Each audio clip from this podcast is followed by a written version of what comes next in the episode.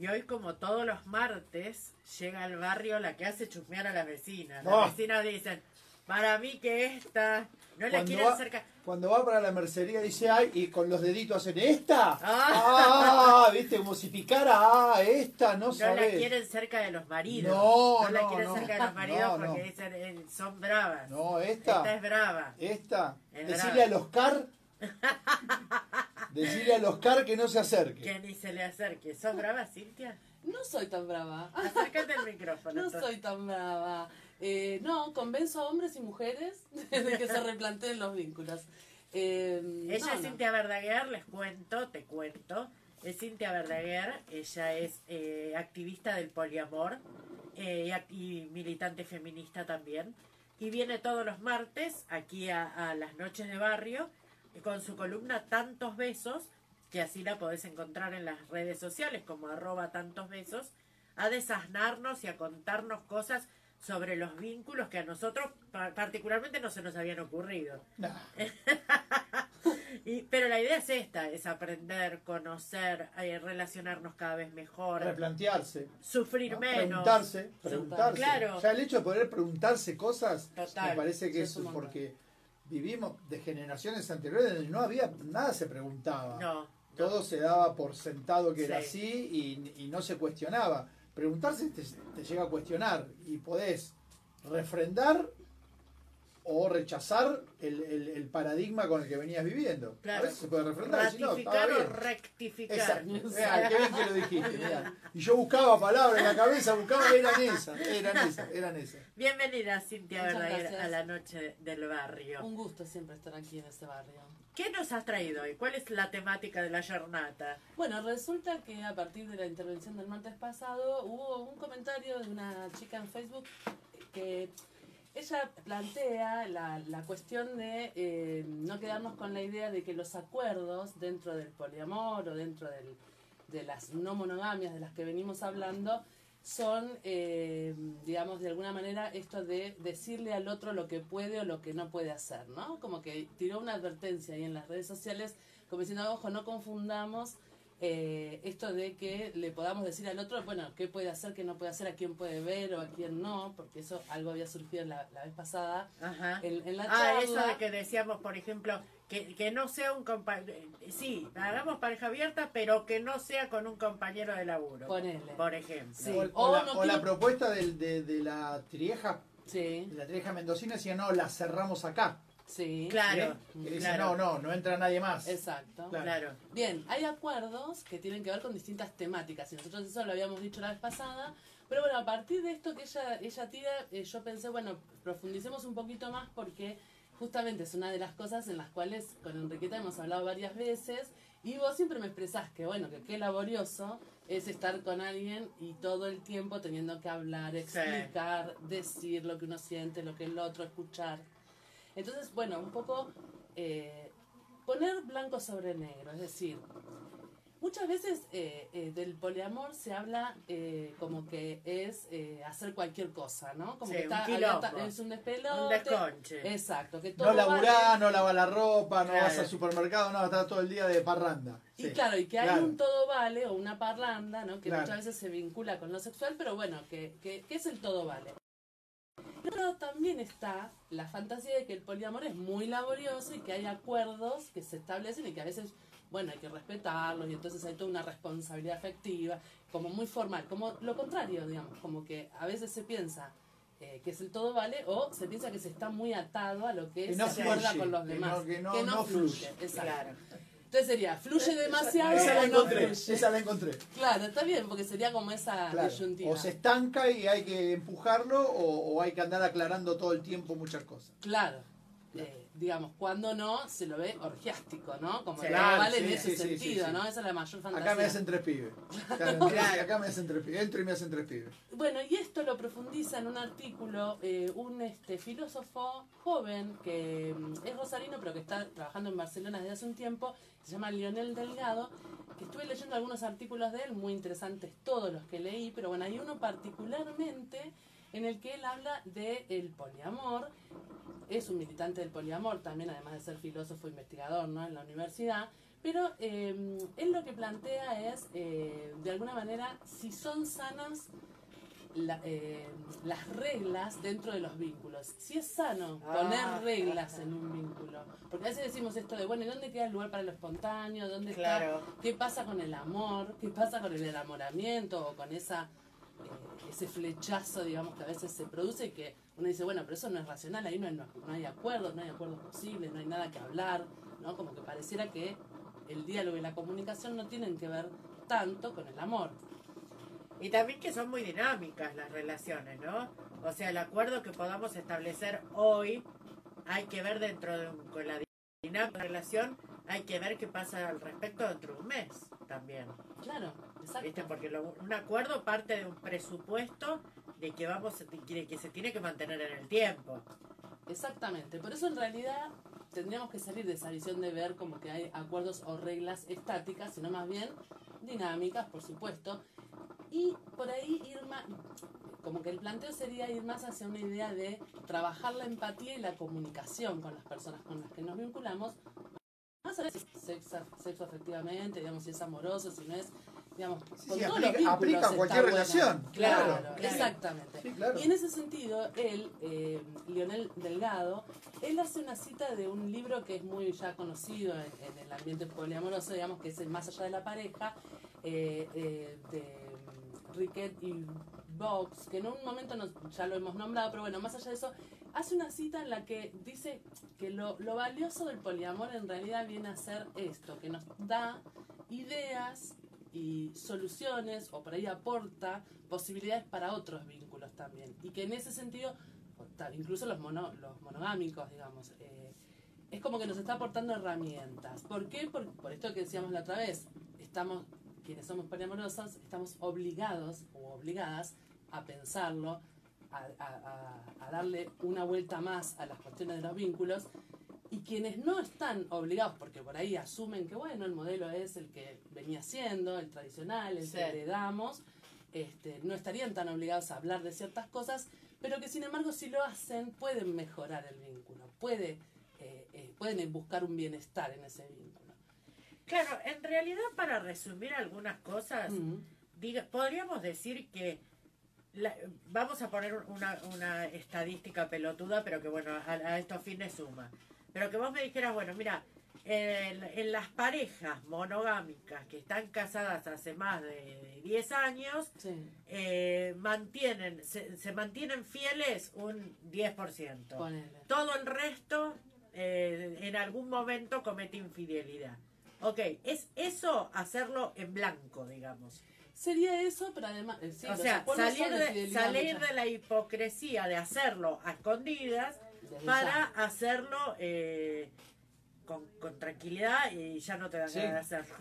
Ah, bueno, Pones una Claro. capelina. Claro, claro. En, en el auto, para que no te vean. Claro. O sea, es más o menos lo mismo, no es que cambia, eh, es un poco, hay tantos temas así en la sociedad que ocurren, siguen ocurriendo, pero lo que hacemos es taparlos con una alfombra y hacer como que no. No hablar, Claro. no Claro. hablar, lo que hablamos, lo, Lo que que, estamos lo que hablamos ayer fuera de Sí. aire, lo de, de esto no se habla. Totalmente. Exacto. Y es, es tremendo el de esto no se habla. En, en una familia, en, en una comunidad, en un país, en una ciudad, Sí, hay como temas tabú, ¿viste? Bueno, no. pero hay, hay veces no en se las aborda. parejas, por ejemplo, si bien la infidelidad o la fidelidad se da por sentada en una pareja monogámica, lo Sí. cierto es que hay veces que suceden cosas que ponen en duda eso. Por ejemplo, eh, eh, esto de, este desarrollo de las redes sociales y de, Sí. la- y de internet en general, ¿no?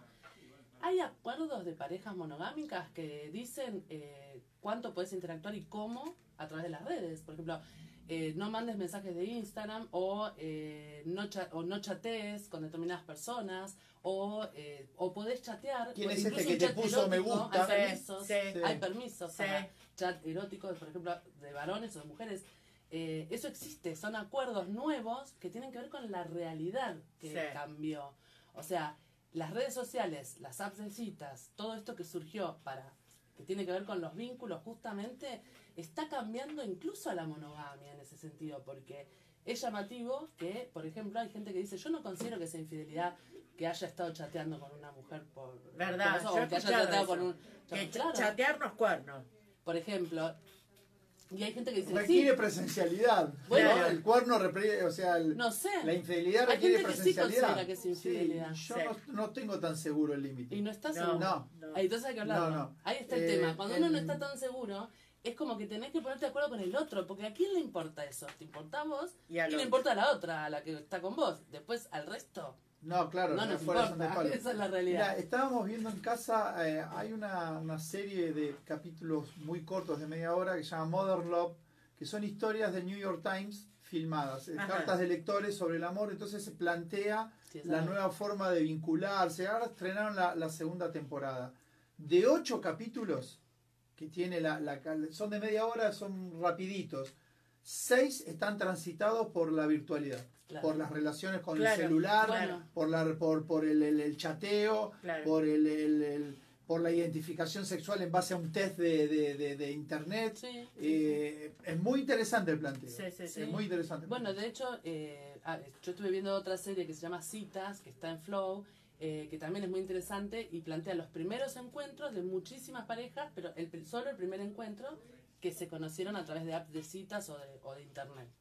Así que también, como que abarca ese- esa temática que es novedosa para la, para la monogamia también. Claro, ¿no? sí, claro. sí. No, Sí, sí, absolutamente. sí, Aparte sí. es insoslayable, no podés decir, no, eso no, no, no lo constituye o no es, o no es una herramienta, porque está absolutamente instalada. Absolutamente. Exacto. No podés negarla.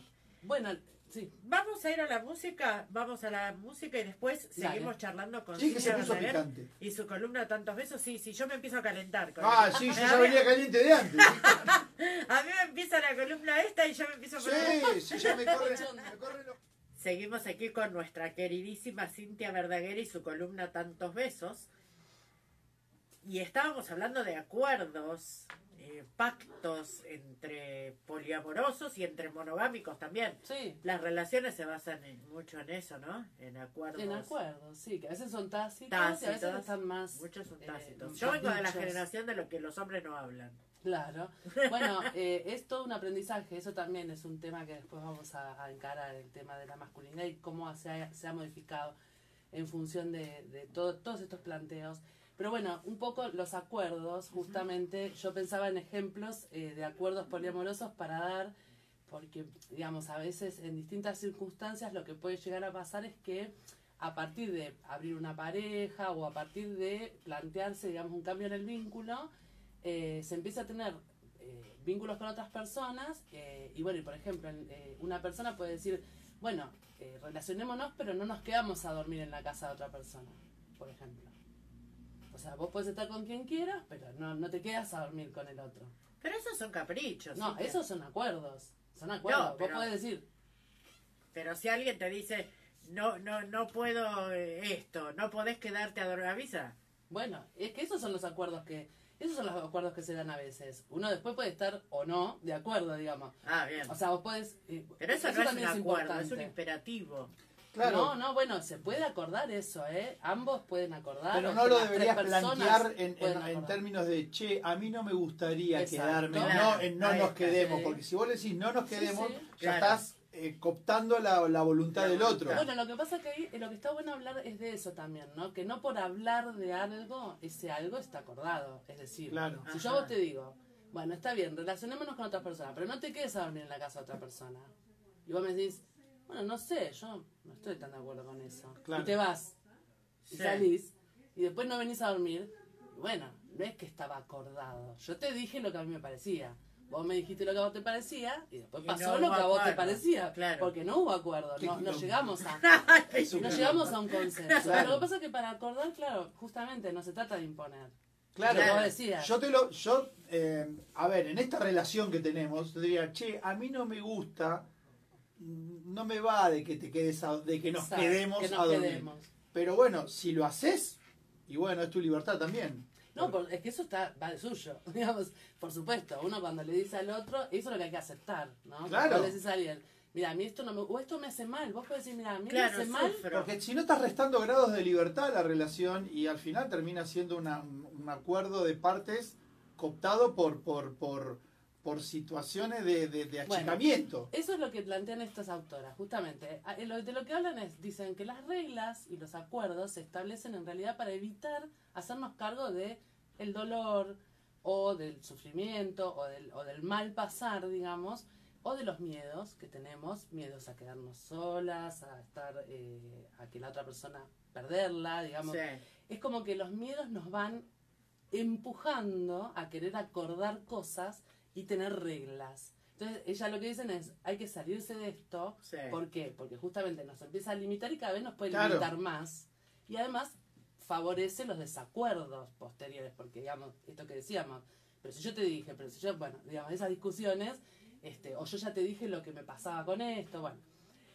El asunto por ahí tiene que ver con eh, tener en cuenta la empatía, digamos, poder escuchar a la otra persona, sus necesidades, sus miedos, sus deseos, y uno y una poder expresar los propios. Porque Claro. También a veces nos quedamos calladas o Resignás, resignás. resignadas, claro. claro, no, o no te querés mostrar vulnerable, ¿no? No querés mostrar, no, pues si yo se supone que no soy celosa, entonces no tendría que decir nada. O concedés No, no, por bueno. miedo a la pérdida. Exacto. Sí, o por quedar mal o por Claro. miedo a la pérdida. Entonces, vos decís, eh, bueno, yo se supondría que no tendría que ser celosa. Bueno, pero me están pasando cosas, me está molestando esto. Y eso hay que poder decirlo. Eso no quiere decir que vos le digas al otro, bueno, te prohíbo entonces que de aquí en adelante hagas esto que me molesta. No. ¿Los Si no, celos se, se condicen con, con una situación de, de relación de poliamor? Sí, claro. ¿Sí? Los celos están. Doble problema. Pueden estar claro. o no, Claro. digamos. Pero bueno, el tema es la posesividad y Sí, la bueno. expresión de eso y hacia dónde lo dirigís y cómo lo manejás. Eh, por supuesto que siempre como que la mirada esa que estamos poniendo afuera, no me gusta lo que estás haciendo, no quiero que hagas esto, no quiero que vayas con tal persona, mejor volverla adentro. Es decir, Sí, si nos miramos yo- yo, nosotros eh, es no más quiero fácil. es imperativo. Claro. Exactamente. Claro, Siempre no, es mejor. No, no hay lugar, para, no hay lugar, ni No es, siquiera. no es el... Lo que podés decir de última es, mira, a mí me harías, me hace sufrir Exacto. Que vos eh, te quedes a dormir en lo de. Pedrito. O me Sí, hace- pero sí. eso es una victimización también. A mí me hacen sufrir si haces Bueno, eso. No, bueno, pero vos tenés que poder Claro. expresar lo que te bien. pasa. No me Me gusta, no, me me hace mal. Lo que Claro, sentís. claro, me hace mal, La no me gusta. sinceridad con lo que sentís. Vos decís, no sé, las veces que te has ido a dormir a otra casa, no puedo dormir. ¿Qué sé yo? O me, me un agarra un dolor en el coso. estómago que no puedo más. Tomate un coso de eso de a la noche, de, de eso que contás ovejita y listo. Claro. Claro. Bueno, justamente para, un poco para cerrar eh, lo que mm, eh, tenía una cita textual que es de ese libro, Más allá de la pareja, que está bueno porque un poco eh, habla de esto que decíamos hoy, ¿no? De soltar o de fluir. Sí, Eh, dice, tienes que confiar en que tus relaciones quieren cuidarte. O sea, que vos no estás durmiendo con el enemigo.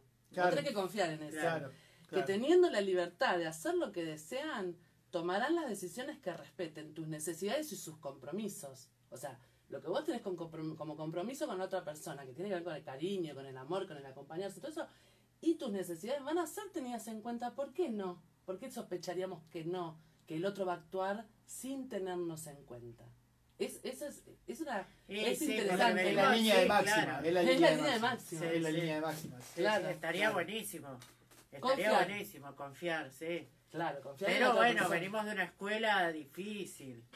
Sí, Venimos de una escuela difícil. No, y difícil, claro, soltar el control también. Soltar Es el control no nos- y también exponerse, o sea, de, de manifestar todo lo que uno le pasa, implica también un grado de exposición Sí. en la pareja que es difícil, porque le- somos una generación criada eh, y con mecanismos de, de manipulación eh, sutiles en los que por ahí de ser demasiado honesto no sé si tra- nos traería buenos resultados. Claro. Sería ideal, me encantaría. Es que, Me bueno, encantaría, sí, pero sí. no sé cómo funciona, por lo menos en las generaciones de más de, de 30. Sí, Claro. sí. Eh, la Decí. persona A se relaciona con la persona B y la persona B se relaciona con la persona C. Sí. ¿Hay relación entre C y A?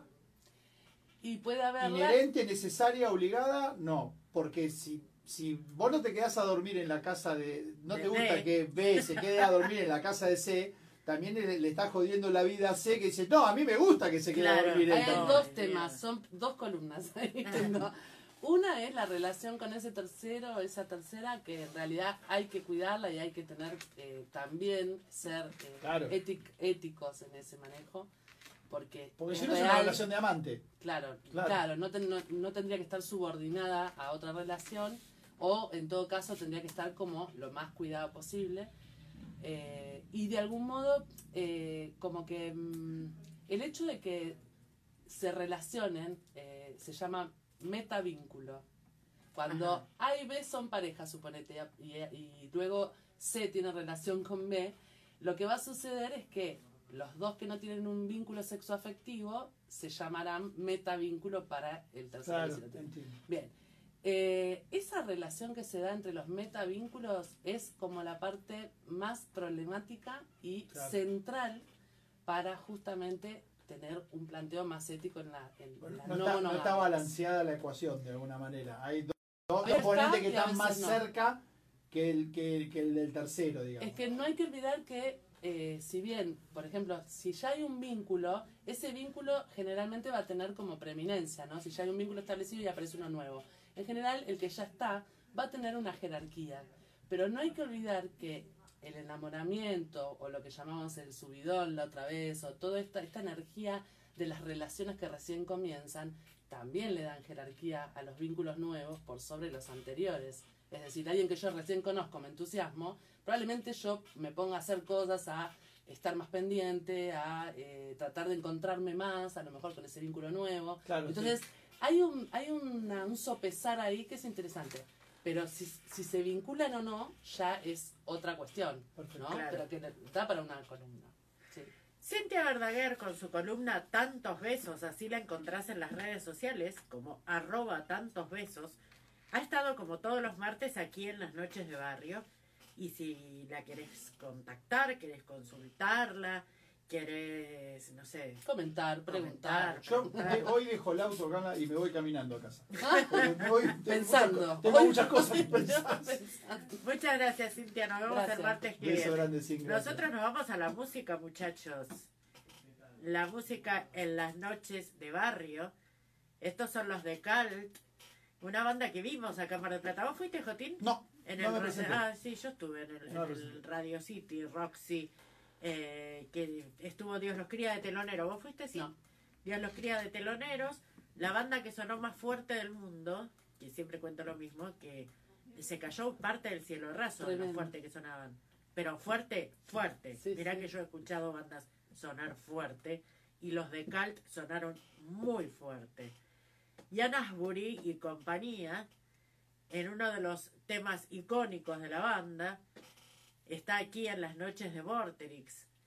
Ese, riff de guitarra que ya viene, ahí arranca, vamos muchachos, denle nomás.